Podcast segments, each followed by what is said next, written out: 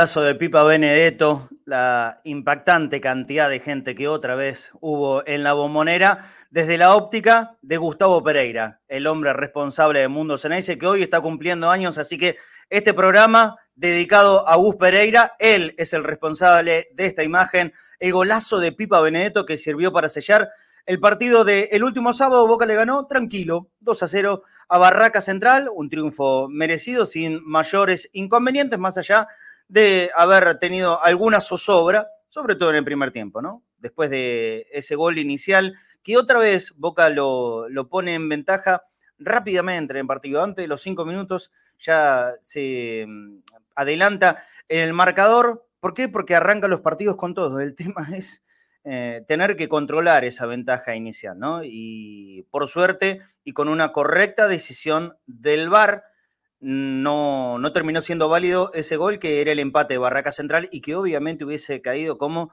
otro baldazo de agua fría en la bombonera, cosa que viene ocurriendo demasiado seguido en los últimos tiempos. Yo entiendo que las dos decisiones que tuvo que tomar el VAR el otro día, ustedes ya saben cuál es mi opinión respecto al VAR y esto no lo voy a modificar. ¿eh? A mí el VAR no me gusta, no me gustaba antes, no me gusta ahora, ni me va a gustar nunca jamás en la vida. Yo crecí con otro fútbol, pero bueno, teniendo que adaptarme necesariamente a esta realidad, las decisiones que tomó el VAR. Una, favoreciendo a Boca, porque ah, correctamente anula el gol de Barraca Central. Y la otra, favoreciendo a Barraca Central, porque creo que correctamente anula el gol que había sido también golazo, tremendo, de Pipa Benedetto, porque hubo una falta previa de Villa, chiquitita, ¿eh? chiquitita, de las que se cobran en el mundo bar. Pero hay que adaptarse a esto, repito. Es muy chiquitita, muy finita. En el mundo sin bar no la veía nadie. En el mundo con bar lo ven, todo se revisa, entonces creo que fue la decisión correcta. A pesar de eso, bueno, Boca termina ganando el partido y a los 15 del segundo tiempo, tras este tremendo gol de Pipa Benedetto, el partido se cerró. No, no hubo mucho más que, contar, la posibilidad de algún tanto más que quedó desperdiciada, sobre todo esa que tuvo muy clarita Romero, el, el paraguayo, que eh, jugó en una posición que por lo menos a mí me sorprendió. Me parece que en eso hizo una movida táctica Bataglia que le salió bien, fundamentalmente en los primeros 15 o 20 minutos de partido, por la sorpresa que, eso implicaba. Todos esperábamos que o Romero jugaba de enganche o, en su defecto, podía tirarse más hacia la izquierda para quedar perfilado en el remate. No, Bataglia lo hizo jugar bien en el extremo de la derecha, sin ser un delantero, porque no fue no fue un extremo delantero, sino en el extremo pegado a la línea Y Paul Fernández, que se movió con mucha libertad en, la mitad de la cancha, ya sabíamos que no iba a ser el 5 porque el 5 le iba a ocupar esa posición a Lambarela, pero podíamos pensar que iba a ser una especie de doble 5. ¿no? Estuvo mucho más suelto todavía. Y otra vez resultó ser el jugador más importante del equipo, el, el que tiene el partido acá en la cabeza, el que entiende por dónde va el juego y desde esa inteligencia de Paul Fernández, los buenos ratos de Boca en el partido tuvieron que ver con una injerencia absoluta del el número 8 de Boca. Y por supuesto, en la definición, el, el gran goleador que tiene este equipo, que es el Pipa, el Pipa Benedetto, con un anticipo en, eh, en ese minuto 3 de partido para marcar el 1 a 0 y después esa tijera infernal del el segundo tiempo. Saludo a mis compañeros, vamos a seguir hablando, por supuesto, de este partido del sábado, más lo que viene, que será el partido vital del miércoles contra, contra el Always Ready en Bolivia. Salude a uno. ¿Cómo andas, Claudio? Buen día para vos. ¿Cómo te va? Buen día para vos, Marce. Pablo, ¿no? Porque yo con sí, señor, Pablo Arizotto. Yo soy horrible con los nombres. No se enojen, muchachos, perdón, pero soy horrible con los nombres. Bien, tranquilo, realmente creo que vos hiciste la introducción perfecta. Boca jugó el partido como lo tenía que jugar. Eh, la gente, hacía rato que no veía a la gente contenta que se iba contenta, viste, cuando vos vas caminando y te vas entremezclando con la gente, y vas hablando con uno y vas charlando con otro, y qué te pareció. Hacía rato que la gente nos iba con una sonrisa de, oreja a oreja. Me parece que Boca era lo que tenía que hacer, lo que, lo que hizo el, sábado en la cancha, eh, ponerse en ventaja temprano. Yo sé que muchos por ahí se van a enojar, me puse contento por el Pipa porque hizo los dos goles, yo lo banco mucho a Vázquez. Este, pero también lo necesitaba Pipa, también lo necesitaba y el segundo gol, bueno, es de otro contexto, de otro partido. Y creo que si bien eh, no son, ahora Boca no es el Bayern, pero guarda la altura. Pues, yo creo que teniendo e, este equipo, me gustó mucho Varela, me gustó, como vos decías, donde lo puso, donde lo puso al Paraguas Romero, me gustó Paul, y me parece que lo único que sufre Boca, si bien vino Cali, son los centros cruzados. Creo que eso es por ahí el defecto y por ahí la, eh, el miedo, no el miedo, sino el error a corregir el martes en Bolivia, Marce. Hola, Pablo. el miércoles, ¿cómo andás? El miércoles. es verdad. ¿Cómo andas, Pablo? Buen día para vos. Gracias, Marce, Claudio, ¿cómo andan? Eh, mira, la verdad que tuve la suerte de estar el otro día en La Bombonera, hacía rato que no iba eh, a no trabajar, este, y se ve el partido de otra manera. Yo eh, creo que Boca arrancó bien eh, con el 1 a 0. Me parece que volvió a cometer errores gravísimos que terminaron en ese 1 a 1 que gracias al VAR se anuló. Me preocupa mucho la vagancia de los árbitros que se escudan en el VAR para no cobrar, porque si era offside era claro eh, y el línea no lo cobró. Me preocupa el VAR que la falta de Villa se cobra porque es gol porque si no era gol, el árbitro no la cobraba y el VAR no llamaba. Entonces, ¿cómo es? Es que esa es la reglamentación. Em, pero es raro. puede, puede, participar en falta solamente si termina en gol.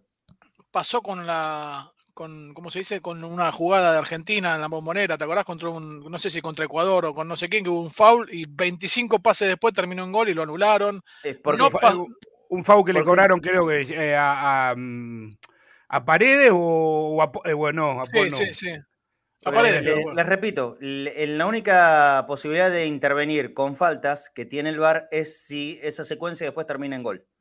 Pero volvemos a lo mismo. Si hay una falta previa del gol, ahí el VAR tiene que participar.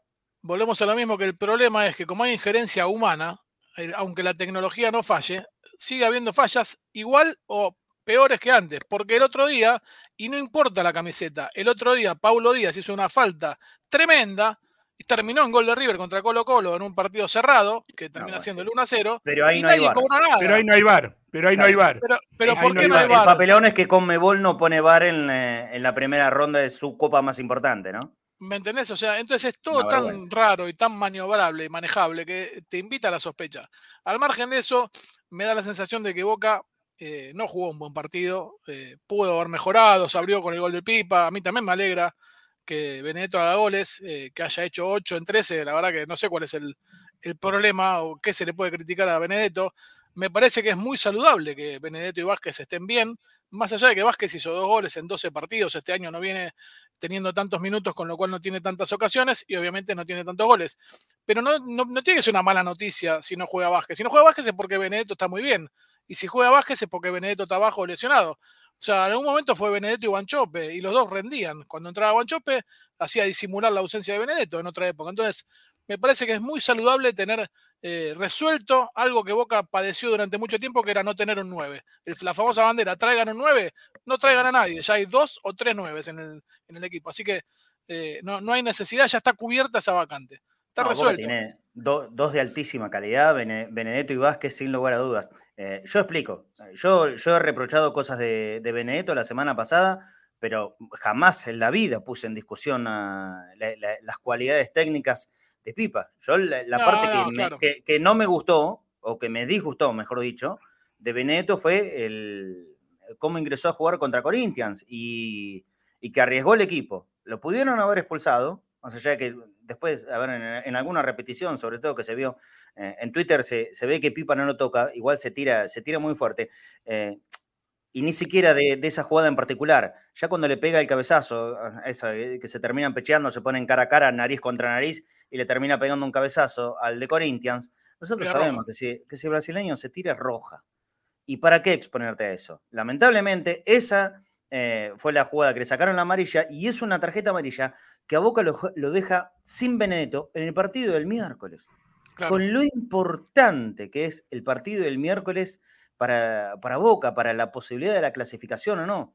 Benedetto, hoy he, leído muchos comentarios a los, con los cuales coincido eso, ¿no? De tener jugadores que le peguen bien desde fuera. ¿Quién mejor que Benedetto en cuanto a la pegada? ¿No es cierto? Para el partido de la altura. ¿Quién mejor? No, no hay nadie que le pegue a la pelota como le pega a Benedetto en este plantel de Boca. Nadie, absolutamente nadie. Y lo perdimos por una tontería. Sí, sí, exactamente. E, e, eso, es lo que yo le reprocho. Después, en, cuanto a condiciones técnicas, bueno, lo dije la semana pasada y si es necesario lo repito, a veces me parece que exagera su virtuosismo. Su virtuosismo es exagerado. Esto de em, buscar que sea toda la pelota con comba. Pero bueno, no importa. A ver, es un fenómeno. El Pipa Benedetto es el jugador que técnicamente más virtudes tiene en este plantel. Y si las aprovecha como el otro día, bienvenido sea. Ahí no, no, no van tener ningún reproche de nada. Yo las cosas que señalé, y lo hice la semana pasada, y lo volvería a hacer, es esto. El ímpetu, que, el ímpetu mal entendido con el que entró a jugar el partido contra Corinthians, que lo pudieron haber expulsado, se, le sacaron una tarjeta amarilla, lo perdemos para el próximo partido, porque fíjense, yo no lo hago desde un punto, desde un análisis indecoroso para con Benedetto. Al contrario, yo le doy una suma importancia a Benedetto como titular en este equipo. y me parece que es un condicionamiento gravísimo para Boca no tenerlo a Pipa. Tanto como la ausencia de Villa, por aquel, aquella sanción que todavía sigue cumpliendo en la Copa pasada, esta, reciente de Pipa Beneto por una amarilla evitable para el partido contra Always Ready, me parece un pecado. No sé cómo lo va a resolver Vázquez, va a ser la primera vez seguramente que el chico juega en la altura, eh, es una experiencia nueva, es un goleador bárbaro, es un goleador bárbaro. Ahora, la experiencia que tiene Pipa Mm, no la tiene Vázquez, por más que cada vez que haya entrado lo demostró. Y no olvidarse lo siguiente, se jugará en un terreno, en un territorio donde nosotros, los del llano, no estamos acostumbrados como ellos. Entonces, eso, por supuesto que lo tenés que manejar de diferentes maneras y ciertas virtudes o ciertas cualidades físicas y técnicas en esta clase de partidos en la altura de La Paz son muy importantes. Boca con la ausencia de Villa, pierde velocidad y buena capacidad aeróbica, anaeróbica. Lo pierde, no lo tiene. No va a ser un reemplazante, aparentemente, el Changuito Ceballos. En un, en un rato se va a conectar Fafi o Cristian y nos van a contar cómo va a ser el equipo de Boca o cuál es la perspectiva que hay para el equipo de Boca el, eh, del miércoles.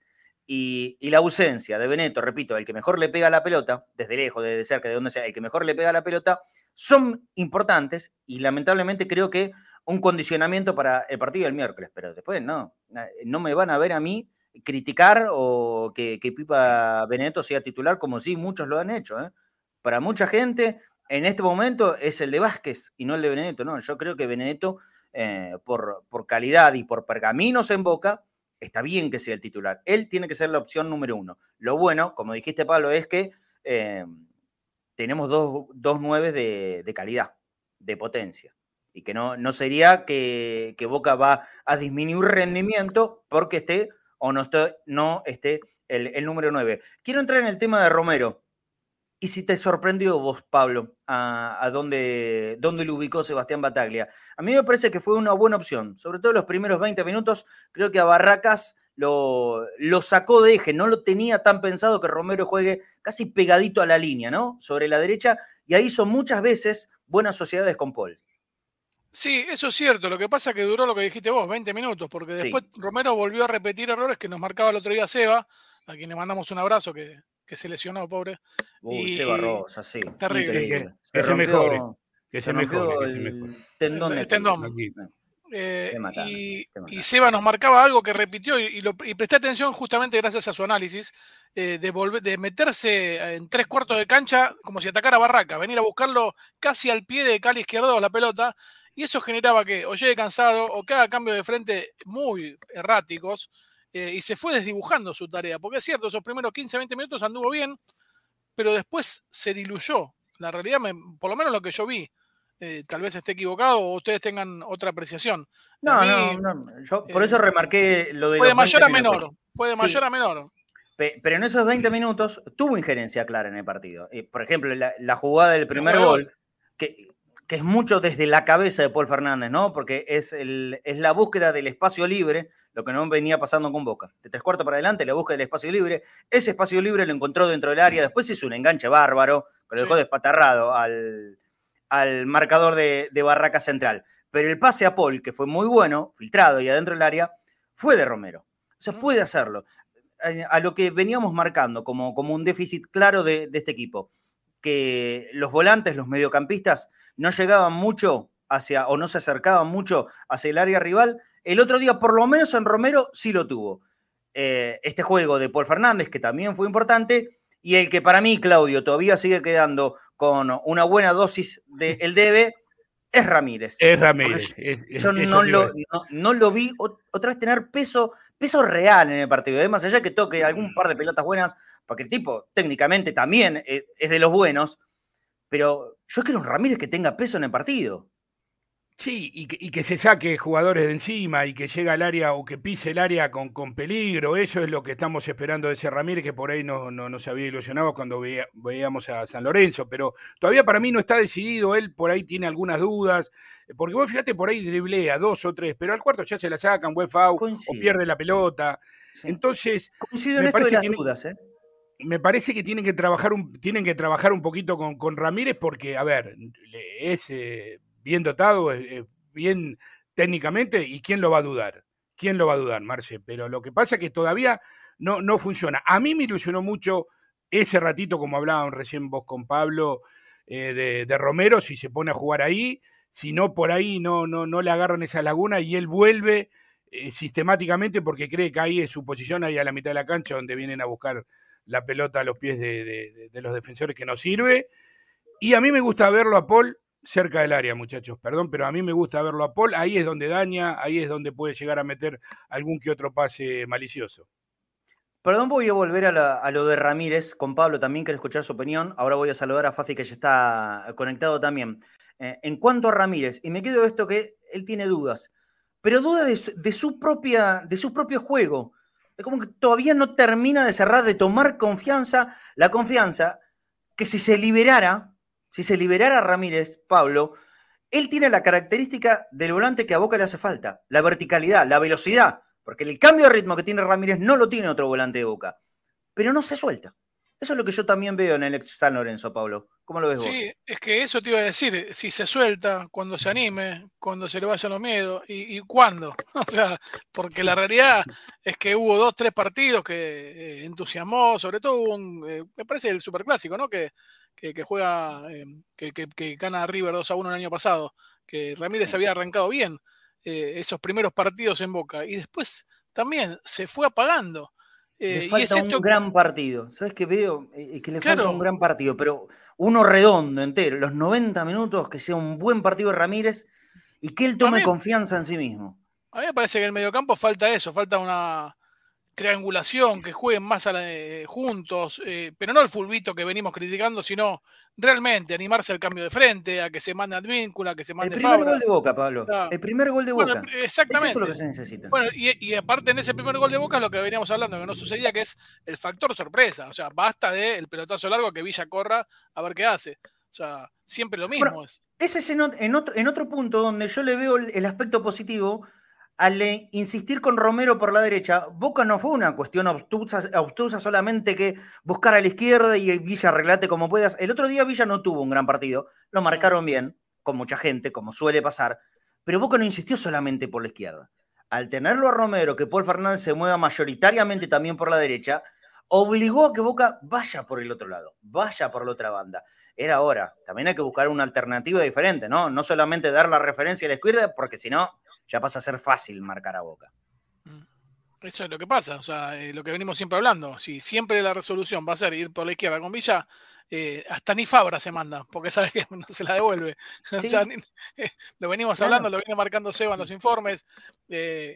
Eh, termina siendo muy previsible y por eso se celebró esa jugada de. Ya que la del 1 a idea 0. central de, de Bataglia, Pablo, muchachos, es, es atacar por las bandas, porque está- es- eso es, ese es el juego que pretende Bataglia, eh, entiendo, ¿no? Porque- y que por el medio casi que eh, lo deja de lado. Eh, por eso es imperioso que levante el nivel Ramírez, para que Boca pueda tener las dos opciones. Y que no necesariamente todo se dependa de un jugador, de una buena, mala tarde o noche de Villa. Es, es imprescindible. Ahora, Ramírez es inamovible para Bataglia. ¿eh? Igual te voy a agregar algo. te- Equipo te- y competencia juega Ramírez siempre. Sí, Pablo. Y No, no, que te, te voy a citar a, eh, a un técnico, me voy a retrotraer a tres técnicos de Boca hacia atrás, más o menos hace cinco años, basta de centros de mierda. Para jugar a eso hay que saber tirar centros. Porque si vos Sí. tirás 55 centros y 53 son malos, no sirve de nada jugar a eso. O sea, hay que, sa- hay que saber eh, tirar centros también. Hay que apuntar a la cabeza del, Sí. del compañero. Obvio, no, a ver obvio. qué pasa o a ver si Benedetto salta bien, porque la verdad que Benedetto se fabrica el espacio aéreo y la verdad que cabecea bárbaro, se, se eleva, eh, eh, es, es, eh, artístico lo que hace Benedetto, Sí. sacando las distancias, eh, se eleva como hace Cristiano Ronaldo en Europa, ¿sí? O sea, Bueno, sí, busca, busca y, se, y se mantiene en el aire y se arquea perfecto, cabecea con fuerza, pero bueno, tenés que tener un Benedetto. Y, y muchas veces hay centros muy desperdiciados. Entonces se termina des- desperdiciando la velocidad de Villa o la proyección de Advíncula o de Fabra. El otro día, exagerando, o- yo dije que, que Benedetto se, se mantenía, se suspendía en el aire como hacía Jordan. Exagerando. ¿no? Pero, tiene una saltabilidad impresionante. Sí, o, cen- Impresionante. o centros que te dejan mal, que dejan mal parado al equipo. Que la, la, la tocás ahí en el área grande, es un despeje, un rechazo del equipo visitante y, y te agarra mal parado. Claro. También. También, también. Fafi Pérez, buen mediodía, ¿cómo estás? ¿Cómo andan? Buen mediodía para todos. Eh, los escuchaba. Lo primero que decir es, el segundo gol, el golazo que hace Benedetto, viene por un mal centro de Fabra. Eh, y un mal rechazo del jugador de Barraca Central que cae justo en la posición de Benedetto. eh, Sí, coincidiendo con lo que decía Pablo. Después, esto no es para defender ni, ni explicando el por qué, pero créanme que partido tras partido, el esfuerzo que hace Ramírez para estar presente en el equipo, ya lo habíamos contado, aprobado por los médicos, consensuado entre el técnico y el jugador. Eh, Ramírez tiene un esguince en su tobillo desde aproximadamente dos meses y medio, casi tres. Eh, y se lo infiltra y juega con un dolor todos los partidos. Quizás eso hace que no pueda demostrar el 100% o las cualidades, Bueno. esto que decimos siempre. Se saca Entonces, tres, cuatro jugadores encima, pero se lo saca en campo de boca y no en campo rival, donde quizás ahí sí puede generar un poco más de daño. Fafi, Pero está yo equivocado entonces. Entiendo, Sí, claro. sí, bueno, sí, es, es un error. Eso, yo, eh, tre- mm, buscar la pero que sea imprescindible. Iba, utilizó un término ra- raro, me, me arrepentí a tiempo. Eh, que sea imprescindible, Ramírez, estando lesionado, no está bien. No está bien. Deja que se recupere bien. Ah, No, no estamos jugando finales del mundo. Por lo menos durante todo este tiempo no se jugaron finales del mundo. La del miércoles para Messi es un, es un partido muy importante, no es una final, pero es un partido muy importante. ¿Por qué no parió a tiempo entonces? Si Boca tiene posibilidad de recambio en, en el sector. ¿Sabés de qué pasa? ¿Sabes qué pasa? El, el recambio de buscar Ramírez, ¿sabés quién es? Buscar otra cosa. ¿Cómo? ¿Sabés quién es el reemplazante de Ramírez para el cuerpo técnico? ¿Quién? Pulpo. Almendra. No, Almendra. Bueno, sí. pero bueno, no se lo puede Bueno, utilizar. Pero O, no no, claro. sé, no lo quieren utilizar, mejor dicho, no, no, es que no se lo puede. No, no bueno, eh, Almendra hizo todo lo posible para que no lo utilicen. ¿eh? igual, igual discúlpeme, eh, discúlpeme, me cuesta encontrar un partido de Almendra que haya jugado mejor que Ramírez, lesionado. También. Porque estamos hablando de Almendra y estamos hablando de Almendra y hay gente que también escribe como si Almendra fuera, no sé, Tony Cross. Y la verdad, tiene 22 años ya. ¿Cuántos partidos jugó Almendra? ¿Cuánto jugó bien y cuánto fue determinante? Cero. Eh, la palabra determinante, sí, qué sé yo. hubo partidos que jugó bien, hubo partidos que fue importante, pero nunca para, entrar en la categoría de ser pedido como una, cuestión que solucione problemas del equipo. No, nunca, nunca. Eh, sí, yo soy de pensar lo, de siempre. Jugador que no esté apto físicamente, pleno, para jugar, no le hace bien a él, le arriesga muchísimo más en, en lo físico y no le aporta al equipo. Porque creo que la mayoría coincidimos en esto. El de Ramírez no es un gran aporte. Entonces, si la excusa es que, bueno, no está jugando del todo bien o cómo puede jugar Ramírez porque está lesionado, porque tiene un problema en tobillo, paralo entonces. Paralo, que juegue otro. Otro, pleno físicamente, va a poder aportarle más, deja que se recupere y cuando esté bien Ramírez probemos otra vez. Este es mi pensamiento. Nunca estuve de acuerdo eh, y, y, siempre me baso en las cuestiones de fútbol de alguien que entendía un poquitito más que todos nosotros juntos, Carlos Bianchi. Y Carlos Bianchi tenía eso como una premisa fundamental de su tarea como técnico. Jugador que entra tiene que estar al 100. No, no está al 100, llame como se llame, no juega, para. Y cuando vuelve una semana, juega en reserva y después vuelve a jugar a la primera. Eso era un método, repito, el mejor de todos. Carlos Bianchi, no es una cuestión que me, encapricho y, lo digo yo. Eh, porque me guste o no me guste Ramírez. A mí Ramírez me parece que es un jugador, si estuviera bien, importantísimo, pero no está bien. Y hace rato nos contaba Fafi que no está bien, entonces párenlo, párenlo, busquen otra alternativa. No está solamente Almendra, ¿eh? podemos buscar otra cosa. Eh, Molinas entra a ratitos. Pero de la dinámica. Cuando jugó como interno por la izquierda, no lo hizo mal Molinas. ¿eh? No, no, incluso el otro día cuando entró, aportó buenos pases, más allá de los pasecitos que a veces se le cuestionan del pase hacia atrás, que muchas veces Boca abusa. Que lo hacen todos, ¿eh? Que lo hacen todos, no lo hace solamente Molinas, ¿eh? Pero, hubo, un centro, hubo un centro, perdóname, Fafi, hubo un centro eh, que era peligroso eh, a favor de Boca, que Villa lo, envía mal y termina recuperando Boca la pelota y se la pasan a García. O sea, un centro en ataque, en tres cuartos de cancha. Terminó siendo pelota del arquero. Eh, se, aprovecha demasiado todo en ese tipo de jugadas. Yo soy, eh, creo que el fanático número uno de Molinas, eh, y lo venimos diciendo. En mi parte, Marce, no me vas a dejar mentir, de los primeros programas de Conectados al Mediodía, cuando hacíamos de seis a que Russo lo utilizaba cuando no había lateral por ella, hasta jugó de cuatro en algunas prácticas. Pero yo no lo veo a Molinas haciendo el esfuerzo físico que quizás silenciosamente, o que no lo vemos que hace Ramírez, de volantear yo lo veo a Molinas siendo parte de la generación de juego, asociándose bien con esta mitad de cancha que si quieren con Varela de 5, con Paul a su derecha y con un Molina si quieren como interno por izquierda. Pero yo no lo veo haciendo todo el desgaste de ir y venir continuamente, como lo vuelvo a decir, quizás silenciosamente, porque nosotros no nos damos cuenta. Es un jugador que si lo hace algo no hace, nosotros a Ramírez no se lo vemos, simplemente por el hecho de que pasa desapercibido en muchos tramos del partido pero cuando tiene que defender lo vemos posicionado al lado de Fabra. Yo no sé si ahora lo vamos a ver en una, jugada generando juego con Romero, con Paul, con Varela en ataque y a la próxima jugada pegado defendiendo al lado de Fabra. Muy bien, son las 13.30, hoy por la mañana en eh, una charla, nada que ver con Boca, pero que, que me hizo comentario Seba Infanzón prometió que iba a aparecer en este programa y iba a tener una bomba. ¿De qué se trata? No tengo la menor idea, porque yo no pregunto. a mí me gusta sorprenderme como todo el mundo. De verdad esto, ¿eh? No, no, no sé, no sé, no, no tengo noticias de boca eh, porque me encanta informarme con mis compañeros. Para ir dando noticias de boca, yo le pregunto a Fafi Pérez si hubo entrenamiento, si hubo práctica de fútbol, pensando en el próximo miércoles. El otro día terminó la transmisión con un quilombo bárbaro. Yo no entendía nada cómo iba a formar Boca. Así que hoy, lunes, una y media, ya más tranquilo, quiero que si es que hubo un, parado de equipo, nos lo cuentes para ya empezar a pensar en lo que a todo el mundo le importa. En Bolivia, cueste lo que cueste, en Bolivia tenemos que ganar. Así se fue la noche de la bombonera el otro día y, es lo más importante, sin dudas. De esta semana, por lo menos.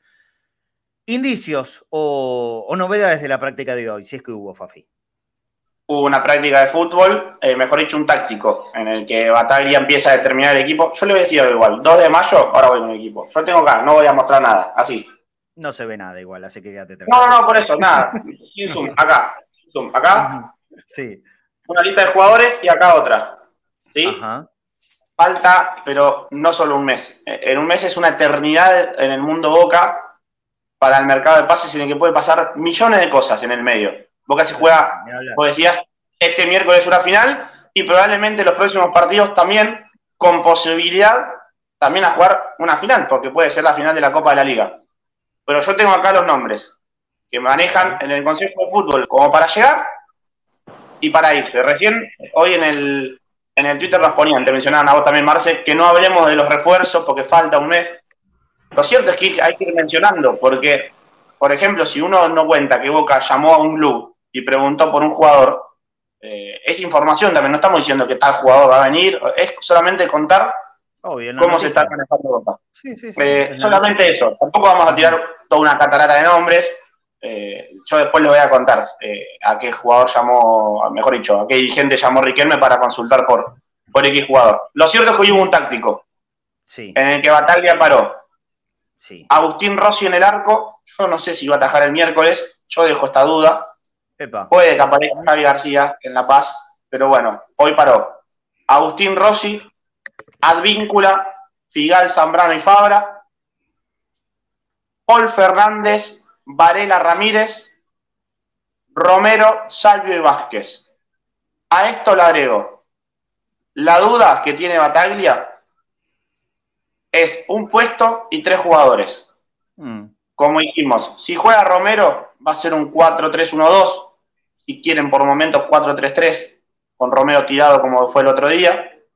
Por la derecha. Puede llegar a jugar Medina y que Boca sea un 4-4-2 bien marcado, con Medina por la derecha, el doble 5 con Paul Fernández y, Varela, y Ramírez por izquierda, con Salvi y mm. Vázquez arriba. O sí puede ser un 4-3-3 fijo y bien formado, con Ceballos en el equipo. ¿Sí? Es decir, entre Romero, Medina y Ceballos pasa la duda de Bataglia y en cuanto a eso, el armado táctico para jugar el miércoles en la altura. Muy bien, bueno, después vamos a ampliar esto y, también me interesa, me interesa saber, porque en algún momento se lo nombró a Campuzano. ¿A Campuzano no lo tenés dentro del equipo, en la mitad de la cancha? Hasta hoy a la mañana sí, después del táctico y que no participó ni un minuto, yo creo que ya el 5, mejor dicho, la mitad de la cancha para Batalla en la, su cabeza ya está conformada. Varela de 5, Paul a su derecha y Ramírez a su izquierda. Bueno, muy bien. Hola, Seben Fanson, buen mediodía, ¿cómo estás? ¿Qué tal? ¿Cómo le va? Qué informado que está el señor Facundo Pérez, por favor. ¿eh? Está en otra, ya está en otra liga, ¿eh? En otra Pero como corresponde, el cronista, cronista de boca del día a día de Cadena se tiene que estar bien informado y Fafi siempre lo está. A ver, a ver, ¿de qué se, de qué se trata la bomba? Vamos de a poquito. La bomba... Primero, pará, pará. Primero déjame decir que el equipo que dio recién Fafi adhiero y confirmo 100% que el miércoles es el equipo el titular. Los 11 que jugó Bataglia son los, cinco, los 11 que juegan desde el arranque. ¿Con Rossi? Bueno, entonces, para no, sigamos hablando, sigamos hablando del equipo. Entonces, vamos a hablar del equipo.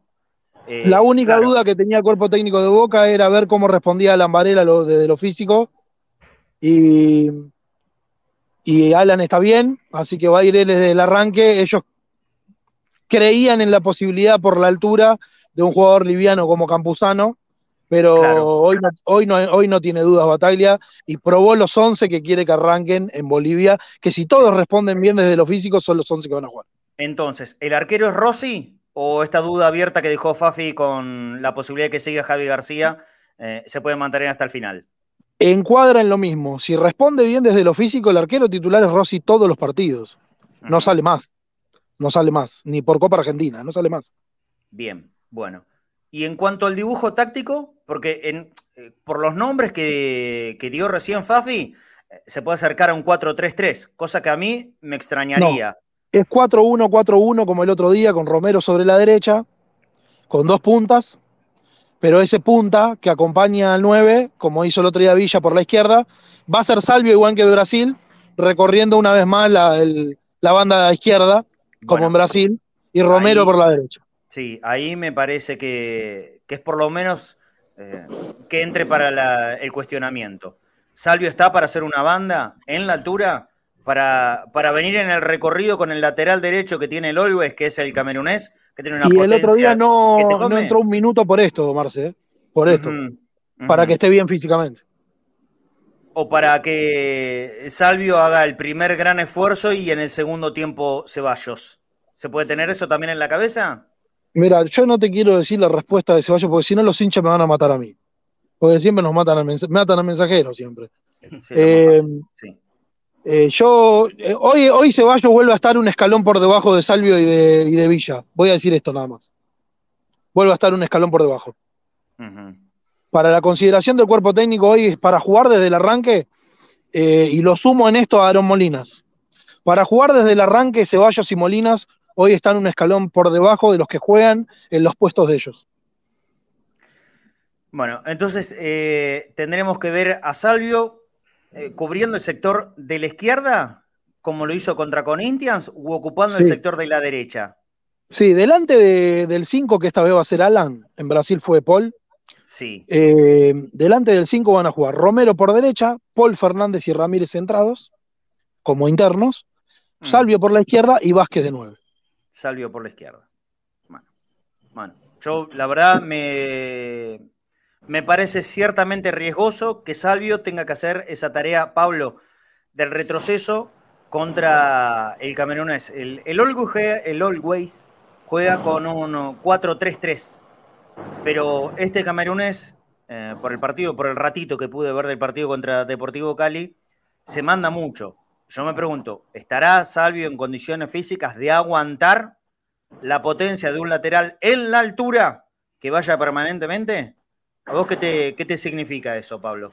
A mí me parece, es esto que decís, el riesgo de so- sostener los 90 minutos en un contexto de altura. Eh, la realidad es que Salvio, sacando algunos ratitos que tuvo en los últimos partidos, obviamente no con Barracas, eh, no venía demostrando un buen ritmo de juego y un buen estado físico. Entonces, si eso hay que elevarlo a la altura y a 90 minutos en un partido donde eh, tenés eh, estas proyecciones del camerunés y que te demanden el ida y vuelta constante, eh, bueno, habrá que verlo. Es una apuesta, es una decisión que. Lo ve muy bien el cuerpo técnico, Pablo, a Salvio. ¿eh? Muy, muy Claro. bien lo están viendo. ¿eh? Es más, yo le digo vos. más. Si Villa pudiese jugar, que es titular indiscutido para Bataglia, si pudiese jugar, hoy Salvio estaría discutiendo el puesto con Romero. Con Romero. Bueno, Sí. pero Romero, Romero, en esta versión de Romero jugando como casi un extremo en la derecha, como hizo el otro día contra Barracas. Sí. Hoy, hoy, se- hoy se estarían dirimiendo entre ellos dos el puesto Sí. con Villa del otro lado, porque eh, está de más aclararlo que para Bataglia es titular indiscutidísimo Villa, No, es que para que no puede contar con él. Para todo el mundo. Lo que, lo que eh, decís vos, eh, Seba, hoy, está bien. Eh, por, eso, por eso no jugó, por, por eso fue preservado el otro día. Fue Eh, preservado que- porque lo ven muy bien, pero había hecho un gran esfuerzo en Santiago y en Brasil. Y el Claro. cuerpo técnico lo ve muy bien, desde el compromiso, desde lo futbolístico, desde lo físico, lo ven muy bien ¿eh? a Salvio. Y Salvio está con muchas ganas también. Sí, pero podés correr, Seba, el, el riesgo de que a los 20 minutos se te funda y, ya pierdas un cambio. Hay que ver cómo está de la cabeza el equipo, hay que ver cómo Sí. va. No, no, pero si lo ven bien y lo preservaron el sábado para que esté bien eh, físicamente. No, bueno, yo lo consulté además, ¿eh? lo consulté, chicos, ¿eh? y la respuesta fue, Salvio desde lo físico está al 100, al 100, está recuper- recuperado al 100 desde lo físico. Perfecto. Bueno, bueno. ¿Puedo decir no- algo más, Marce? Ya, aprovechando el caseo. Y, y estamos hablando del tema Salvio. eh, ¿El primero de julio se presenta en Ezeiza, el Toto? Sí, yo creo que sí, sí, yo creo que sí, porque eh, ya sabe él desde el predio que le va a mantener Román la propuesta que le hizo, que va a cumplir con su palabra. Y si bien Salvio tiene una oferta de Brasil importante desde lo económico, y él con el episodio que le, que le ocurrió con su señora, te- tenía ganas de irse, eh, a mí me parece que si Boca le cumple, él va a aceptar y que Boca va, y va a seguir eh, dos años más eh, con el vínculo con Boca. ¿Y pero cuándo, cuándo va a ser la presentación de la oferta de Boca? Y yo creo que ahora, durante este mes, durante este mes va, va- va- va a ocurrir, se van a sentar. Como va a estar este mes también, va a responder la oferta que tiene de extensión de contrato y mejora salarial Agustín Rossi, que lo tiene sobre la mesa. Él, Fran Fabra, eh, tiene también el ofrecimiento para estirar su contrato y a mí me parece que lo de Fabra corre por otro camino. E ¿Sabés izquierdos. eh, Y Marce, Carlos desde- Izquierdo, sí. Muchachos, desde enero más o menos, eh, me ha pasado a mí y seguramente a ustedes Creo que también. todos los días. hablamos de Toda la- toda la- todas las semanas dicen, esta semana se resuelve lo de Sabio. O sea, claro. pero vení, fuera de joda. que o tenés sea, que saber afrontar la semana, Pablo, también. Boca tiene un partido importante el miércoles. Eh, No, yo creo que si no, Boca esta, esta semana no, no, me refiero desde enero que empezamos a hablar, che, Sí, que quedan seis meses, quedan seis meses, quedan cinco, quedan cuatro, ahora queda un mes. O sea, Sí. bueno, dos meses, perdón. Eh, y siempre la respuesta es esta, ¿no? Esta semana se llega la oferta. No, hay, hay una persona, hay- hay- Pablo, Hay, hay una intención de Boca de que siga y obviamente está clara la, las ganas del jugador de quedarse en Boca, más allá de cualquier oferta mejor desde lo económico hay- de otro club. hay una persona que decide todo en Boca, que cualquiera que uno consulta en Boca te dicen que si Román se puso de acuerdo con él no hay nada más que hablar. Que simplemente sentarse a firmar y Claro. que si las dos partes están tranquilas con eso, eh, qué sé yo, yo lo dejo así porque me lo, me, me lo dicen con mucha seguridad. Entonces, si están de acuerdo, yo digo, listo, está bien, qué sé yo. Sí, Sí, sí, es eso. es, La, eh, fir- la firmita es imprescindible, ¿eh? Sí, sí, claro que sí, desde La ya. firmita es, es imprescindible. Lo de Rossi, eh, creo que falta un año, ¿no? Un año y pico para que se le vence el contrato. Igual si ya se sientan a charlar, me parece, me parece que es lo correcto. Vos tiraste izquierdo, Fafi. ¿Izquierdo está- cuándo se le vence el contrato? No, pero mejora Diciembre salarial. mejora, ¿Cómo, cómo? mejora. Mejora Diciembre salarial. 2022 se termina lo de izquierdos. Ah, Sí, yo más que, más que en esos nombres, yo eh, pensando en los que se le vence en diciembre, yo apuntaría más a uno que, se va, que va a ser operado mañana, que es el Pulpo González, que sufrió la rotura del menisco de su rodilla izquierda, y en Javi García, que es otro de los jugadores que ven en diciembre. Como más importante, ¿no? Como para poner quizás un asterisco y ver qué sucede con ellos. renovar. Porque después, otro es Marco Rojo, Va a renovar 12 meses seguro. Javi. Javi García se va a quedar 12 meses más en Boca seguro. Con Eros Pulpo. Mancuso, con Eros Mancuso, perdón, ¿eh? La verdad se me vino a la cabeza justo. Eros, que sabía que, no sé, cuando, cuando renovó el contrato, que creo que era próximamente. Eh, ¿qué, qué es lo que va a pasar con Mancuso? Eh, la verdad, yo no tengo respuesta para eso porque averigüé durante mucho tiempo sobre Mancuso hasta que alguien de Boca a mí me dijo, desmintiendo un rumor de que Mancuso le quedaba un año más de contrato. Eh, Mancuso tiene contrato hasta el 30 de junio de este año Bueno, en Boca nada. y, nada. y no ha renovado. Y la verdad, yo a esta altura creo que va a ser difícil porque no se han puesto de acuerdo nunca. Mm. Sería una pena. ¿eh? ¿Puedo agregar algo más? Sí. con, con respecto a esta posición, ya que estamos, yo creo que en junio es muy probable que, que el Chelo Wigan salga a préstamo y que lo que resta del año, de junio hacia diciembre, Boca lo afronte con Advíncula y con Pedro Belurta. Adrián Rocco dice que tiene una para- oferta importante de Wegan. Me ¿eh? es raro. Es Adrián, raro. Rocco, Adrián Rocco dice que tiene una oferta importante para junio por Wegan. Hay que, hay que verlo eso. Bueno, si Boca lo vende, estamos hablando de, de- de otra cuestión, pero se, queda- se quedaría medio flaco en el lateral derecho. ¿eh? Y Figal, solamente que Figal está Figal. Claro. Bueno, ratifico, se queda flaco en el lateral derecho. Sí, claro. Claro. Eh, Pero en Monumental jugó bien, Figal, ¿eh? 20 minutos. No, un tiempo jugó. Bueno, pero a, a A, Figal a lo mí me gusta igual esta noticia, Marce. ¿eh? Sería más darle un rodaje a Belurtas, que para mí, de, lo- de todos los laterales que tiene hoy en día Boca, contando reservas inferiores y primera, Ok, pero yo no sé si Belurta ya está preparado para ser el lateral titular de Boca. Me parece que no. Llevarlo de a Ah, poquito. bueno, para eso está ¿Me bien. Claro, claro, me entiendo un poquito. Por eso te digo. Advíncula como titular, pero eh, eh, Advíncula- no- nosotros no nos tenemos que olvidar que los dos peruanos que tiene Boca, Zambrano y Advíncula, ahora vamos a escuchar un, un pequeño fragmento de la nota de Zambrano que hizo una revolución ayer.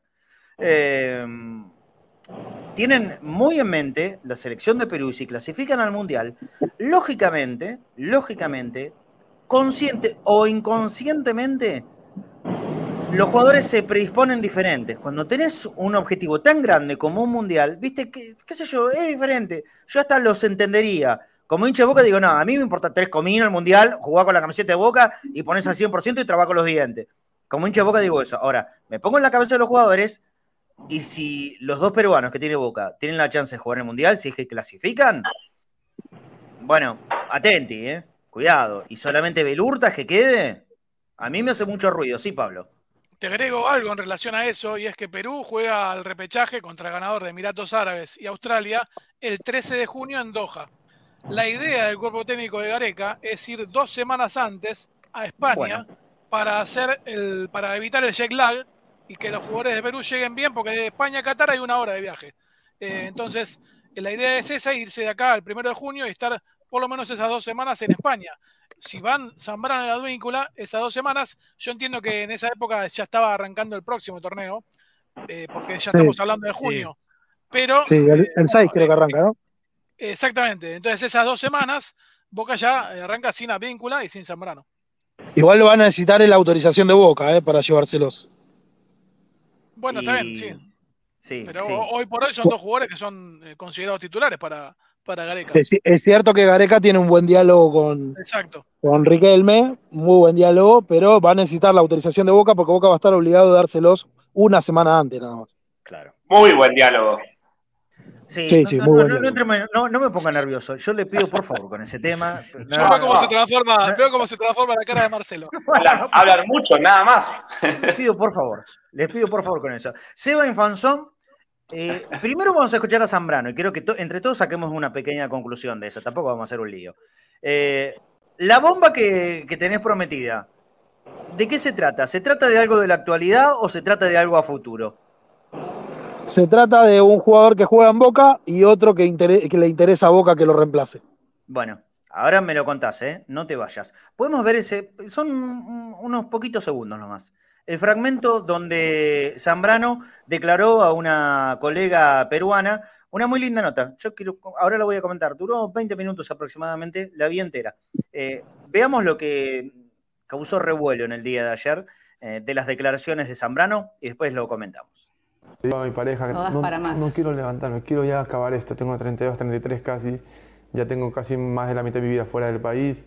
Quiero relajarme y disfrutar todo lo que he podido lograr. Mm. Pero no, mi familia dice, no, tienes que dar un par de años más, tienes que demostrar más, tienes que llegar al Mundial. Si todavía un paso, gracias a Dios, ojalá se pueda concretar eso también. Bueno, ahí está. Es una pequeña frase.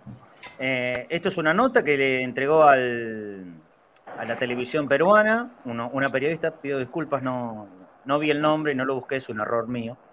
Eh, de ahí sacamos el fragmento, cualquiera lo puede ver porque está en YouTube, eh. ponen Zambrano y, le- y les va a salir esta entrevista. Son 20 minutos aproximadamente, la, la periodista peruana vino aquí a, a Buenos Aires, fue hasta la casa, fue una nota en un contexto muy relajado, muy relajado. Habló un poquito todo de su vida, de su paso por el fútbol europeo, contó que estuvo en Ucrania ya en épocas de guerra, no obviamente lo que es hoy por hoy esta guerra directa con, con Rusia, eh, su paso por mm, el fútbol de Alemania, que se fue muy joven, a los 15 años, lo despidió la familia desde, desde Perú, entregándole la patria potestad a, un representante para que pudiera llevárselo justamente al fútbol de Alemania y que son muchos años de él fuera de su país, que logró mucho en cuanto a lo económico, él está tranquilo, eh, pero en ningún momento, en- más allá de que la nota, eh, digo, porque lo hizo Leandro Contesto, Contento, perdón,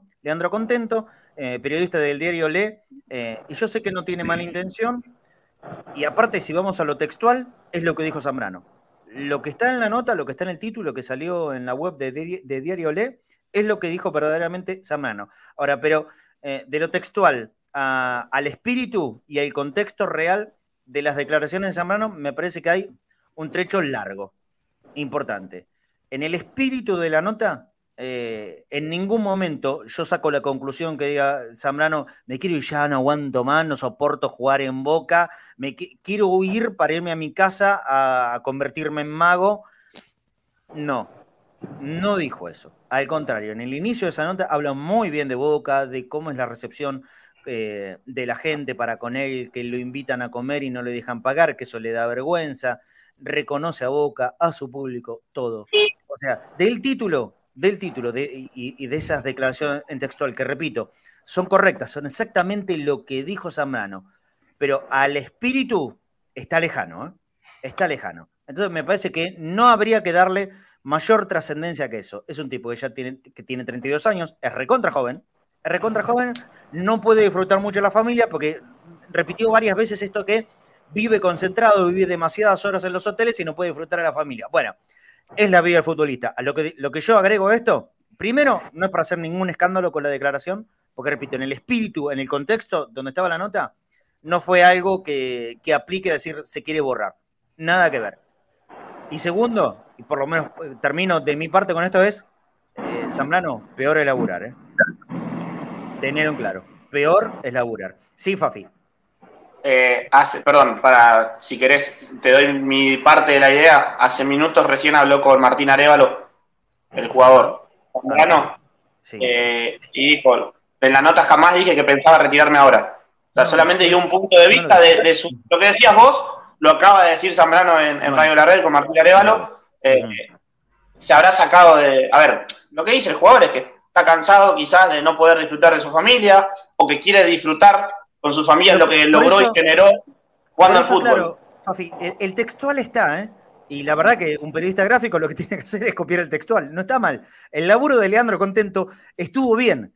Lo que pasa es que eh, la noticia, lo que da impacto, es el título y si vos solamente lees el título, no escuchaste la nota y tampoco le sacás el contexto en donde fue hecha esa nota, eh, lo tomás para otro lado. Y yo entiendo los hinchas de boca que se hayan enojado, sí, Pablo, pero la, realidad estuvo muy lejano a este espíritu eh, que verdaderamente tuvo la nota. Sí, Pablo. A mí me tocó hacerla ayer también para La Nación, la misma nota, eh, y entiendo lo que decís. Lo que pasa es que hay una realidad. Él lo dice. el tema es para dónde se lleva esa declaración, porque en ningún momento dice que está harto del mundo Boca, ni nada por el estilo. Es cierto lo que decís, que al principio habla muy bien del club y se muestra muy agradecido. Sí. También es cierto que, si, que se fue muy chico, se fue a los 15 años de su, de su familia, por llamarlo así.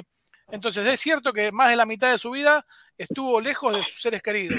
Posiblemente se quiera retirar ahora en junio, a fin de año, después del Mundial.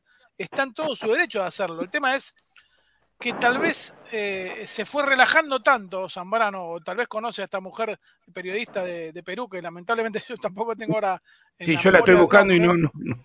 Este, que, que, tal vez se relajó tanto que se le escapó eso, que eh, puede formar parte de, de, su día a día familiar, eh, esto de evaluar el retiro. Eh, es evidente que lo está evaluando en el corto plazo. A mí me, Zambrano a mí me tiene, la... Pablo, perdóname, Zambrano tiene una excelente relación con un integrante del Consejo de Fútbol, con sí. uno en particular excelente, que es Jorge Bermúdez. Bermúdez. Y Zambrano terminó de, de hacerse viral esta nota y lo llamó directamente a Jorge Bermúdez y le aclaró que no piensa de ninguna manera no cumplir el contrato con Boca. Se lo aclaró de movida. Eh, no, o sea, es una cuestión se, de ver la nota nomás. ¿eh? Sí, ver bueno, él sintió, claro. sintió que por las dudas lo tenía que hacer y lo llamó a Bermúdez. Bermúdez le dijo: No hay nada que aclarar a Carlos, quédate tranquilo. Y él le dijo: Yo te contrato de 2024 y lo voy a cumplir a rajatabla. Estoy comodísimo en Boca y no me pienso ir. Olenka Zimmerman. Olen, ok, bien, bien, Claudio. Bien. Ahí está. Es, ella es la, la, colega peruana que hizo una muy eh, linda nota, ¿eh? La recomiendo. A ver, eh, ¿saben lo que pasa? Que lo dijo un jugador de Boca. Si lo hubiera dicho Armani, lo toman como por nombrar a uno, ¿no? Por nombrar a uno de, del. Río de la Plata, cerca del Río de la Plata. Eh, este, lo dijo Zambrano. Que lo está pensando, que lo pensó y sí, tiene un mundial, debe tener la cabeza también pensando en si se clasifica o no Perú. Pero está mal que haya dicho que, que se quiere retirar, está cansado también. Es, es, verdad lo que vos decís, Marce, peor es trabajar. Pero. No, pero si a los 32 años está cansado. Bueno. Bueno, pero Tevez bueno. también lo dijo mucho antes de su retiro. ¿eh? Sí, sí, sí, qué sé yo. A ver, me parece. Lo, lo tiró, lo tiró, lo dejó entrever. Me parece que hay, hay, frases que se pueden evitar también. Eh, aunque la pienses, lo estés trabajando con tu familia, con el psicólogo, obviamente después de los 30 cualquier futbolista empieza a analizar el día después del famoso habló de, último, pase. De, charlas con psicólogo también en esa nota. sí, sí, claro, y, está muy bien.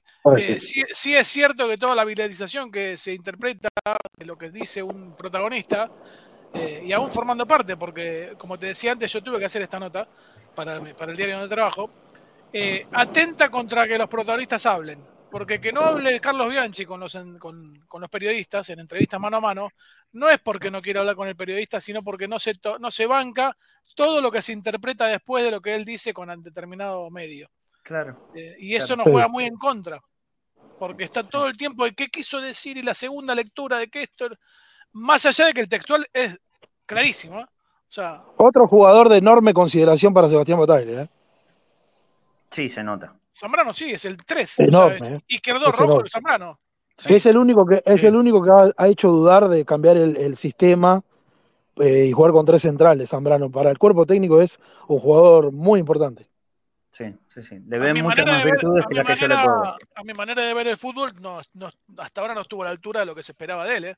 Se habló de refuerzo de jerarquía y de selección y en Boca eh, todavía está en deuda. A mi Pero vos sabés que si lo hablas con el cuerpo técnico te cuentan una, una versión absolutamente distinta, pero no sesgada del fanatismo. ¿eh? Ellos le ven aptitudes que, el resto de la gente no, les no le ha visto a Zambrano. Sí, sí, es posible, por algo juega, pero la famosa discusión con Lisandro López, desde adentro te dicen que eh, Zambrano era más jugador, que en, el, que en el cuerpo a cuerpo tenía más presencia. No, no, y en la consideración del cuerpo técnico y el consejo, en la consideración del cuerpo técnico y del consejo no tenga ninguna duda, ¿eh? Sí, sí. Ninguna duda. Está muy por encima de la consideración que había de Lisandro López. Muy por alguna vez a mí me dijeron es el único que pega. Así. Ah, mira, a mí me lo dijo alguien de cuerpo técnico también eso. ¿eh? ¿Viste? Sí, de verdad. Sí. Bueno, no lo han visto mucho jugar a rojo, ¿eh? si creen que es el único que pega. es, que, creo que Zambrano es menos disimulado todavía que Rojo. Sí, sí, sí ya que estamos hablando de, marcadores centrales, Zambrano, Lisandro López, Rojo, Izquierdos, eh, yo cuando lo saludaba, para también después darle pie a, Seba, eh, les comentaba que había una, hubo una conversación entre alguien importante de Boca y un dirigente también de un, club importante. Eh, justamente sobre un defensor central, este llamado que hubo desde Boca hacia otro club de, de aquí de Argentina. Ah, sí. ¿Es una torta? No entendí. Eh, un postrecito, le, dijeron ayer, eh, sobre todo Gus Pereira, que lo sacó al toque. Pero es una torta el apellido, no un postre.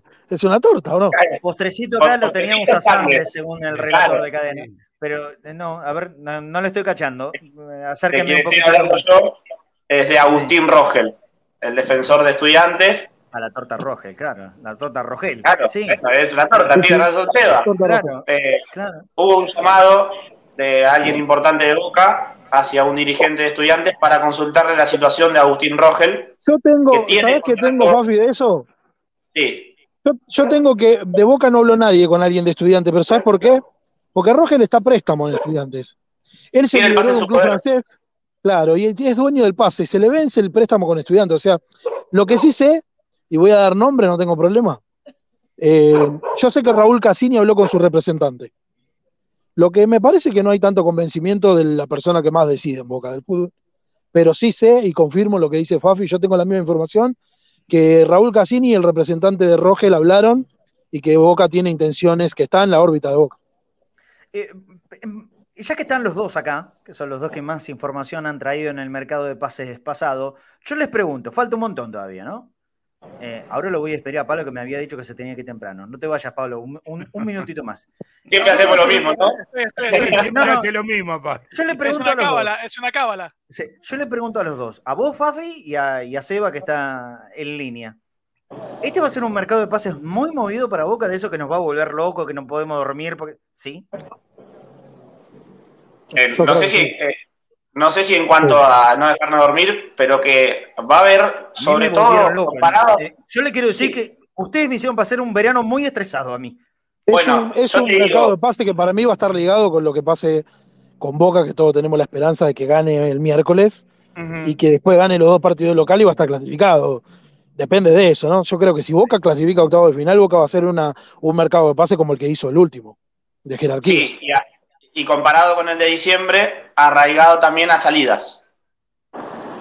Sí, Es decir, sobre, sobre si todo yo creo que sí. jugador en especial en una posición, Boca ya tiene en una carpeta, en una lista, juguemos, ¿no? Riquelme tiene acá esta lista y dice, no, lo- a ver, sí. Esta es lista, lo que bueno, vi- se va es este, lo que les vine a contar, este. ¿eh? Es lo que les vine a contar. Bueno, Yo Eh, tengo el nombre de un jugador de Boca que se puede ir en junio minuto, y de alguien que lo puede reemplazar. un, un minuto.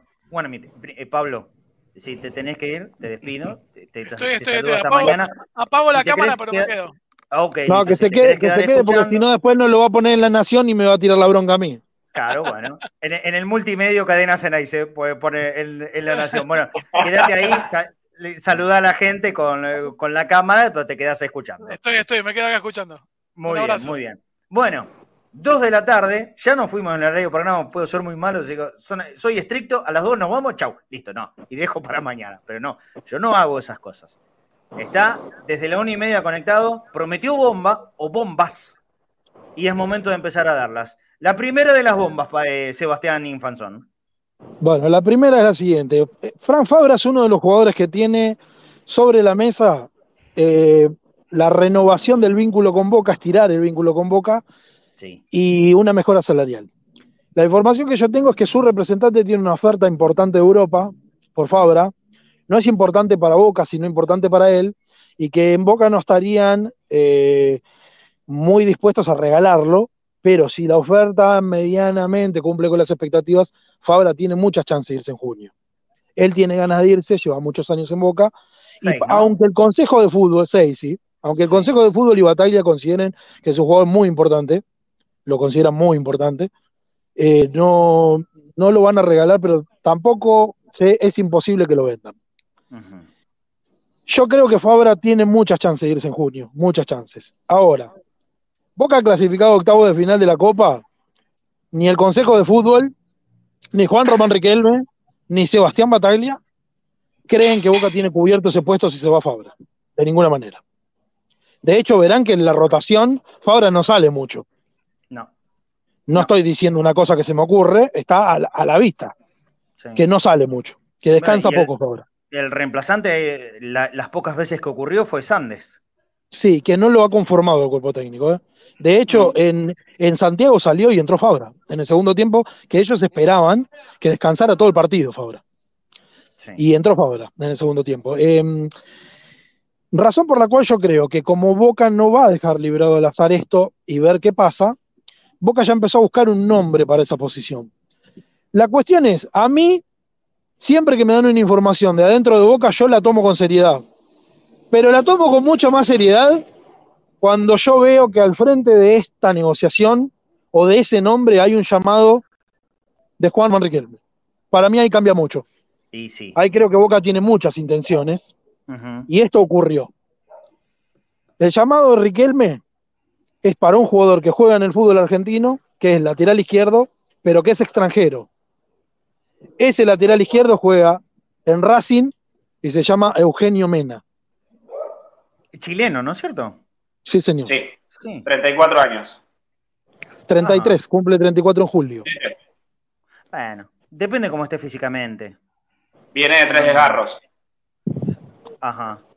Bueno. Entonces es ideal para Boca, ¿eh? Claro, claro. Claro, el club del desgarro. Escuchame, Marte. Claro. eh, ¿puedo, puedo- puedo hacer algo con Seba? Eh, Pero, ¿cuánto, cuánto hace que no juega Mena o, o habitualmente Ahora, viene? ahora es suplente porque perdió por esto que cuenta Fafi. Gago lo sacó, Sí. no está jugando y es suplente. Pero para Gago es un jugador importante también, ¿eh? Yo estuve averiguando hoy. Va, en realidad estuvo averiguando más Cristian Infanzón que yo. ¿Y y pero- cómo son las condiciones, perdón, de, de contrato de Mena con Racing? En diciembre queda libre, pero tiene una cláusula de salida en junio. Esto fue lo que averigué hoy en Boca, ¿eh? Esto me lo dijeron de. Boca. Tiene una cláusula de salida en junio. O sea, si él pone un dinero, se va en junio. No es muy grande el dinero. No es muy importante. Para Boca sería nada. Eh, o sea que Boca lo podría contratar casi libre en junio.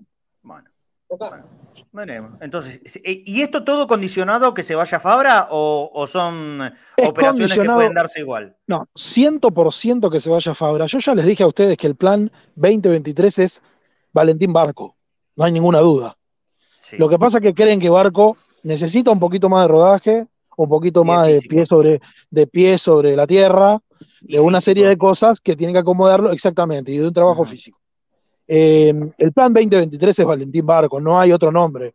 Estoy convencido, sea quien sea el técnico, se van a sentar y le van a decir, mira, este muchacho en Boca lo tenés que considerar, considerar porque es crack. Pero hoy, con la edad que tiene, con el, si vos le decís esto a los hinchas no lo van a entender, ¿eh? se enojan, te dicen, no, si es crack que juegue, y lo mismo pasa con Ceballos. Sí, sí. Lo mismo con Ceballos pasa que eh, es un jugador que todos los hinchas lo pondrían de titular, y si vos hablas en Boca te dicen otra cosa. Te dicen que necesita todavía un poquito más de rodaje para estar a la altura de estos otros jugadores, ¿no? Sí, sí, yo coincido con esto. Eh, Barco todavía, para, para, lanzarlo a la primera, eh, lo vería muy apresurado, sobre todo desde lo físico. Es chiquitito. Y porque es muy joven, 17 años. Es muy joven. O ya estará prontito a cumplir 18, pero es un pibito. Hay que ir con, con tranquilidad. Estabas levantando la mano, Fafi. Sí, eh, decíamos que iba a ser un mercado el, de junio movido, sobre todo si hay jugadores que se van. Yo voy a decir dos cosas y, después que se va de última también aporte su información. Diga. En caso de que Mena no llegue, el segundo nombre que aparece en carpeta en caso de que se vaya Fabra es Fabricio Angileri. Y la otra pregunta que te hago. Con lo mismo que pasa con Fabra, sobre la mesa tiene la oferta para mejorar su contrato y renovar a Agustín Rossi en caso de que llegue una oferta que el representante dice que tiene de Europa, ¿el arquero apuntaba a reemplazar a Agustín Rossi y es Agustín Marchesín? Bueno, yo primero de lo de Angileri, yo lo pregunté 30 veces en Boca porque me lo preguntaban mucho en las redes.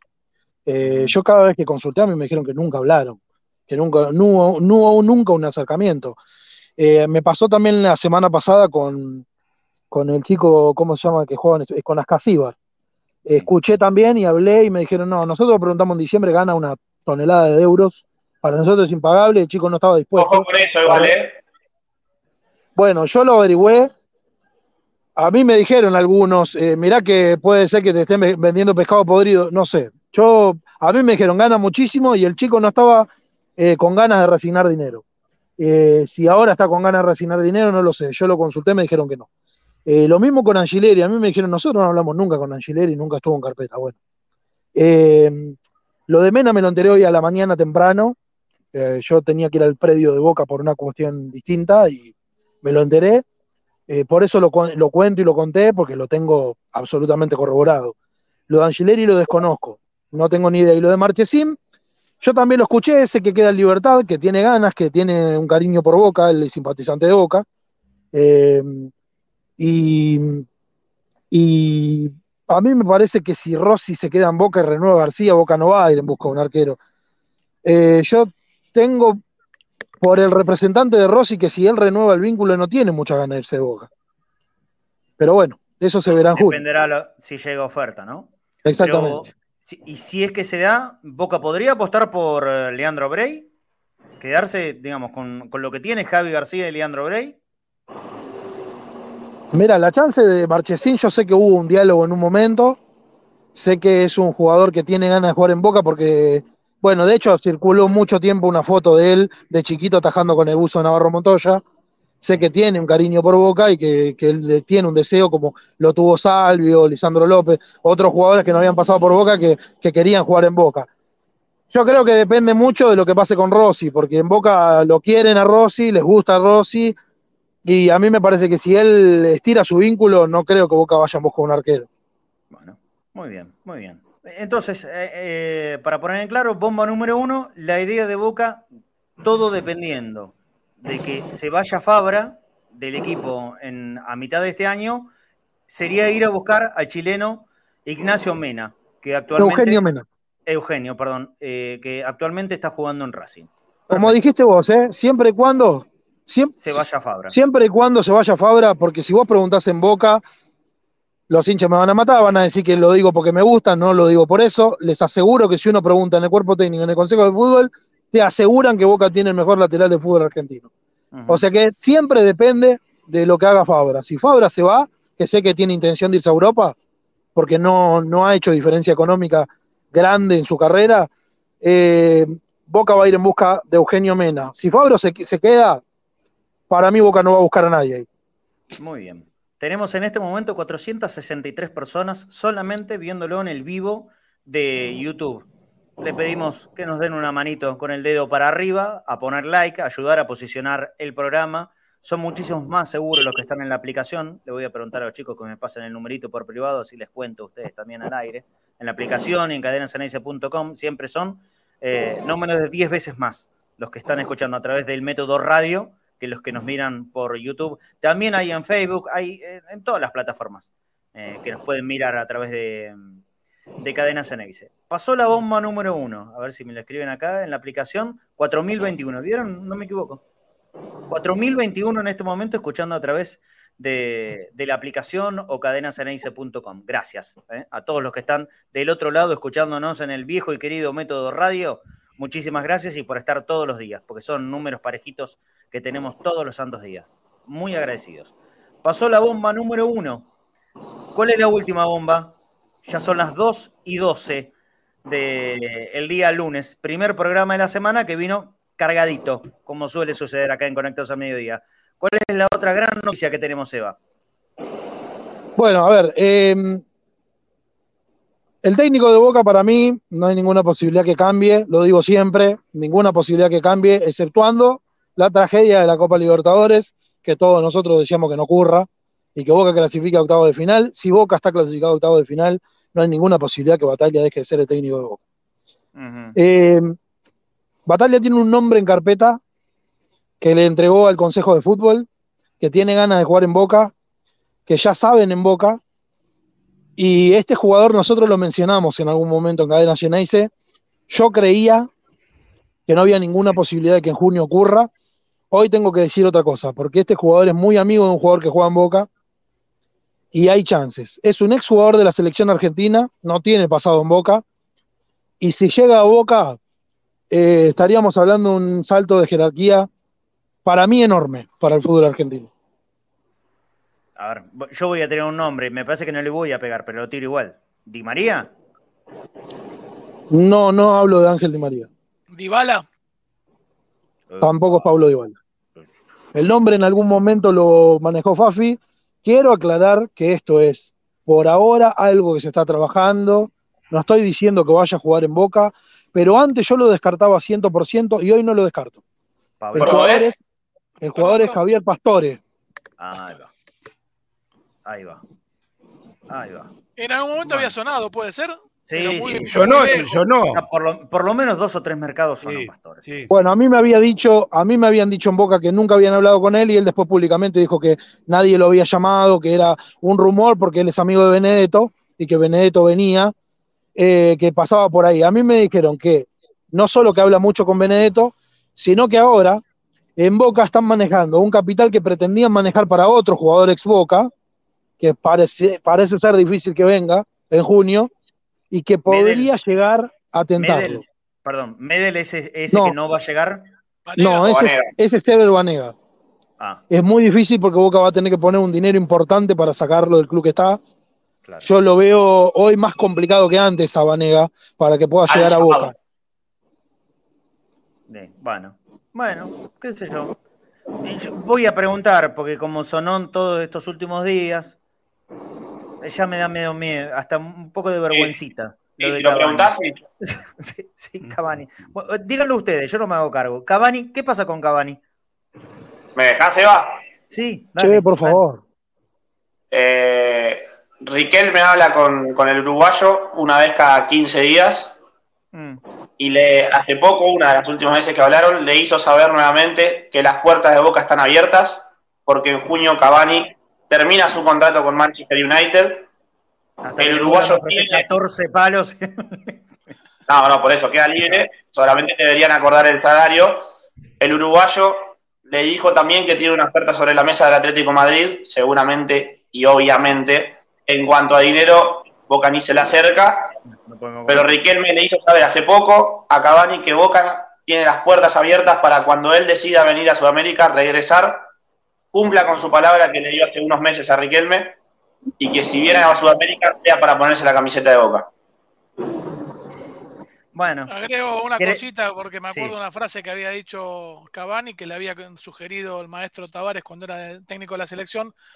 que era que en año mundialista eh, lo aconsejable para un jugador de selección que va a jugar un mundial es seguir jugando en Europa al menos hasta el mundial.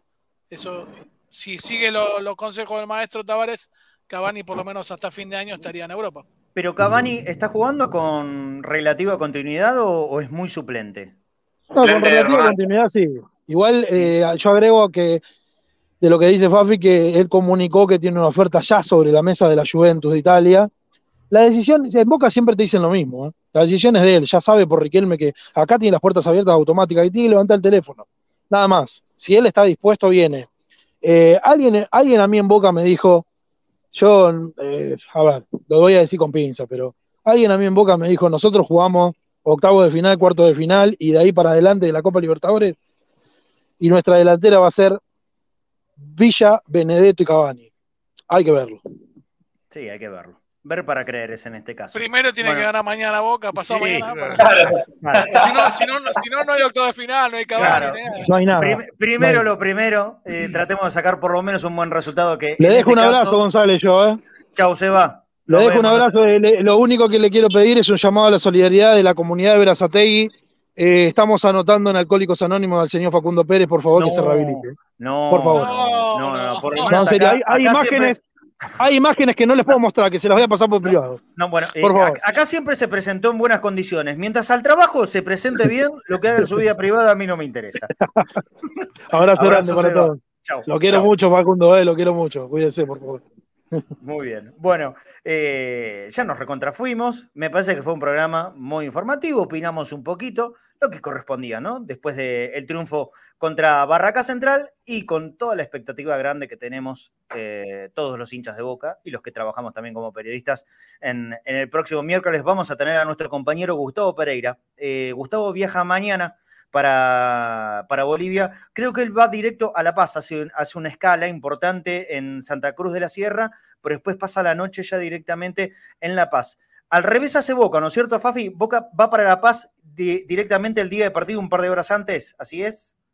Boca sale después del entrenamiento de mañana, almuerzo allí en el centro de entrenamiento de Seiza, y a las 14 tiene el vuelo hacia Santa Cruz de la Sierra. Allí mm. va a pasar la noche y llegado el mediodía van a viajar en vuelo directo hacia La Paz, aproximadamente entre 7 y 8 horas va a tener Boca en La Paz previo al partido. Claro, porque hay una reglamentación de Conmebol, esto no, me contaba Dania Cornero hoy a la mañana por privado, que dice que todos los equipos tienen que estar por lo menos 6 horas antes en la ciudad que se juegue el partido. O sea que Boca tiene que llegar seis horas antes por lo menos a, La Paz para presentarse. Boca llega a La Paz horas antes al aeropuerto que está ubicado a 4.100 metros sobre la altura del nivel del mar y después baja a donde queda el estadio que son a 3.600. Exacto, exacto, exacto. Bueno, perfecto. Abrazo grande, Fafi. Hasta mañana. Abrazo grande. Lo último, eh, porque hoy vi que en las noticias, hasta en los canales de, cocina, eh, hablan de la maravilla que es eh, el 9 que tiene River.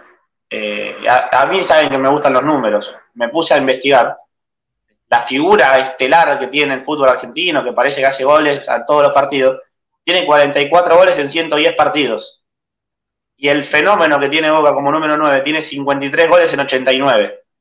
Imagínense, pero eh, dato mata relato, ¿no? Eh, en fin, nada más. Solamente para, que no se crean todo lo, que ven o lo, que los publican porque les van a mostrar lo que más. Obviamente. Yo, yo creo que el hincha de Boca tiene que aprender a alejarse de las provocaciones.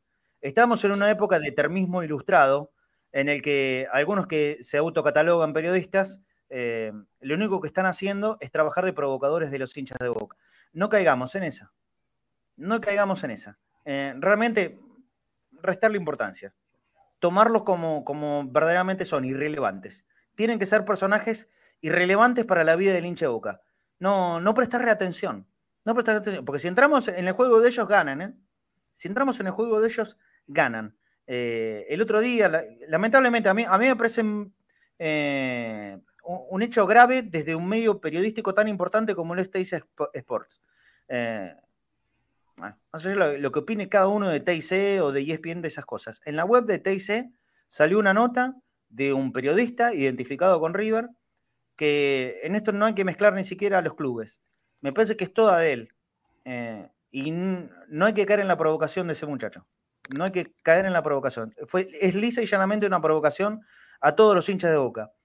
Tiene que saber, ese hombre, porque no es un muchacho, es un hombre, ya es un tipo grande, y que manejó medios muy importantes en la República Argentina, ahora ya no lo maneja, gracias a Dios, más allá de que haya dejado su legado, no importa eso, que ante las provocaciones se tiene que atener a las consecuencias.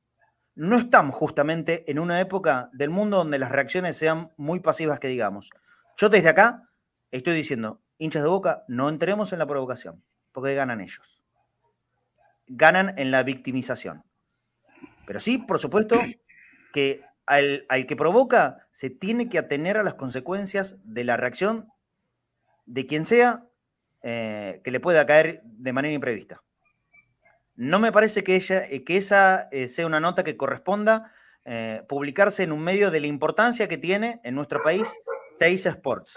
Me parece que se lo tendrían que replantear seriamente. Y acá lo estoy diciendo desde la condición de periodista que me siento, que soy. Lo dice Marcelo González, no lo dice Cadena se lo digo yo. Lo digo Marcelo González. Eh, lo de TIC, la web de TIC, que estimo que será en el mismo manejo, en la misma empresa, o sea que no le quita, no, deslinda responsabilidades. Es grave, porque es una provocación directa a los hinchas de boca. Y, y, eso dejémoslo para la tribuna. En la tribuna es folclore, no pasa nada. La tribuna es folclore, la mesa de café es folclore, los chats de WhatsApp con amigos, folclore, no pasa nada. Cuando hay alguien que hace el laburo de periodista, es grave. Es provocación y ante la provocación, el que la, el que la hace tiene que saber que se puede o se debe atener a las consecuencias. Y yo con esto no estoy haciendo un llamado a la violencia. Al contrario, lo primero que estoy diciendo es, hinchas de boca, no caigamos en el juego que pretenden hacer. Que es primero provocar y después victimizarse. No caigamos en eso. Pero Teis Sports debe eh, debe replantearse, perdón, seriamente cuáles son las cosas que publican. Porque en el nombre del famoso clickbait, para que te entren más y puedas sacar eh, más platita en, en publicidades, estás haciendo correr riesgo. Primero de perder absolutamente prestigio, porque se supone que son empresas muy poderosas y serias. Se supone. Debieran trabajar en consecuencia de eso. Y después, la provocación, uno nunca sabe dónde termina. Sí se sabe dónde empieza, pero no dónde termina. Yo les recomendaría tener cuidado y fundamentalmente tratar de ser serios. Tratar de ser serios. Con el hincha de boca no jodan. Con nadie, en realidad. Con nadie. Yo no busco la provocación acá. Nosotros somos un medio partidario de boca. Hablamos las 24 horas de boca. Ustedes nunca jamás verán que desde nuestros periodistas de los que nos tenemos que hacer cargo, y yo, en la responsabilidad que, que me implica en esto dentro de Cadenas dice nunca verán con periodista nuevo ataque a hinchas de River. Bueno, en Teis Sports, en el nombre de Teis Sports, y supuestamente haciendo una vanagloria a triunfos de River, atacaron directamente a los hinchas de Boca. Eso no se hace. Eso es muy poco serio. Y cuidado con las consecuencias, porque el día que pase, se lo pueden lamentar. Un abrazo grande, muchachos. ¿Lo despedí a Fafi? Sí, yo lo despedí, ¿no es cierto? Te, agrego, algo más, Marce, porque sé de qué estás hablando. Sé de quién estás hablando. Eh, no lo quieren ni siquiera en River. Es un mercenario, me dijeron. Ya sé de quién estás hablando. Ya sé de quién estás hablando. Sí, sí, es un la verdad que, es de su vida me importa nada. Eh, yo lo, que quiero es que no le falten el respeto a los hinchas de boca porque no lo merecen. Repito, la chicana, ¿eh? el folclore, se entiende. Desde un medio, no, no es joda. Sí, Pablo.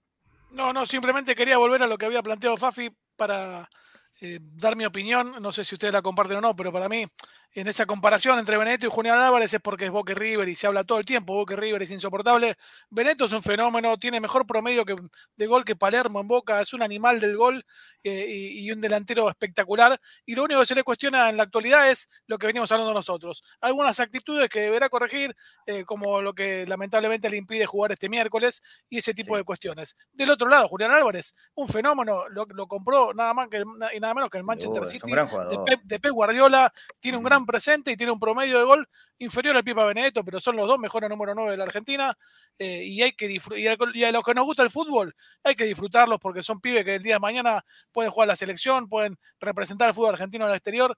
eh, y hay que evitar. Ah, pero aparte, más porque de- el, pi- el pibe de River, Pablo, siempre ha sido muy respetuoso. ¿no? Exactamente, es un señor, Siempre, un caballero, un siempre. hiper No, Entonces- nunca entró, eh, nunca entró en ella, muchachos. Por eso, nunca entró, por eso. nunca O sea, entró en eh, ella. es cierto lo que dice Fafi de que se valora mucho más eh, a Julián Álvarez eh, en relación a Pipa, cuando el Pipa tiene mejor promedio de gol, pero son dos fenómenos, uno a una edad diferente, nada que ver. No, por supuesto, Pero por supuesto. No, no, por se, eso. met- se el- mete todo en la bolsa de la grieta y es insoportable. Hay que El disfrutar. fútbol. termismo, el termismo ilustrado, por lo menos acá yo no lo quiero. Por eso, acá hay que no disfrutar el fútbol. Disfrutar el fútbol. Sí, no, no, no solo eso. Disfrutar el fútbol. ¿Eh? A mí no, me, no se me cae en ninguna vestidura ni me pongo colorado en decir que jugadores de River que, que son muy buenos. Julián Álvarez es un gran jugador. Sería Es que si no serías un digo necio, un necio, Claro, claro. eh, exactamente. Pero a mí lo que no me gusta y que pasa reiteradas veces desde el otro lado, si pasa desde acá, también lo repudio. ¿eh? Pero yo me hago cargo de todo lo de cadena Ceneice. De otros lados, nada. No me hago cargo de nada del que no pase dentro de, del medio que, que me toca participar. Eh, Alguna vez lo catalogó Horacio Pagani a ese tipo de personas como payasos mediáticos y así hay Bueno. que tomarlo y así hay que escucharlos. Claro, ha- hay que tomarlo de esa manera. Por eso digo, no entremos en la provocación. No entremos en la provocación. Yo acá el principal reproche se lo hago a la empresa, Teis Sports, que ellos tienen que tener una responsabilidad muy grande. El periodista es, como dijiste vos recién, un payaso mediático y no darle mucha más trascendencia que eso. Abrazo grande, Pablo, Claudio. Hasta mañana a los dos. Nos vemos. Hasta mañana. Chau, chau. Muy bien. Y con ustedes nos reencontramos como siempre. Mañana se nos fue largo el programa, pero me parece que valió la pena. eh, está lindo compartir con, con información y con alguna opinión que siempre tenemos ganas de dar. Mañana, 13 horas puntual, nos reencontramos acá, como todos los días, en Cadena Ceneice y conectados al mediodía. Perdón, perdón, antes de irme, antes de irme, tengo que hacer un saludo en especial. Casi me olvidaba, casi me olvidaba. Venimos de muchos cumpleaños. Hoy, eh, aparte de ser el de, el de Gus Pereira, el cumpleaños de Elena, la abuela de Matu de Nico y la mamá de Ari dos Santos. No voy a decir la edad porque no corresponde, no, no, no es de caballero decir la edad de la señora, pero es recontra joven, ¿eh? súper joven, es más joven que mi mamá. Así que para Elena, la mamá eh, de Ari y la abuela de Nico y Matu, un beso muy grande. Gracias también por la paciencia, porque seguramente toda la familia está metida en esto del proyecto de Cadena Ceneice, que tantas horas y horas, horas, horas, horas, horas, horas, horas y más horas de todos los días le quitan a la familia Dos Santos Tomé. Elena, un beso muy grande. No la conozco, pero desde acá, de corazón, que pase un muy lindo cumpleaños. Abrazo grande para todos. Ahora sí me despido. Hasta mañana, 13 horas puntual, acá conectados al mediodía. Chao.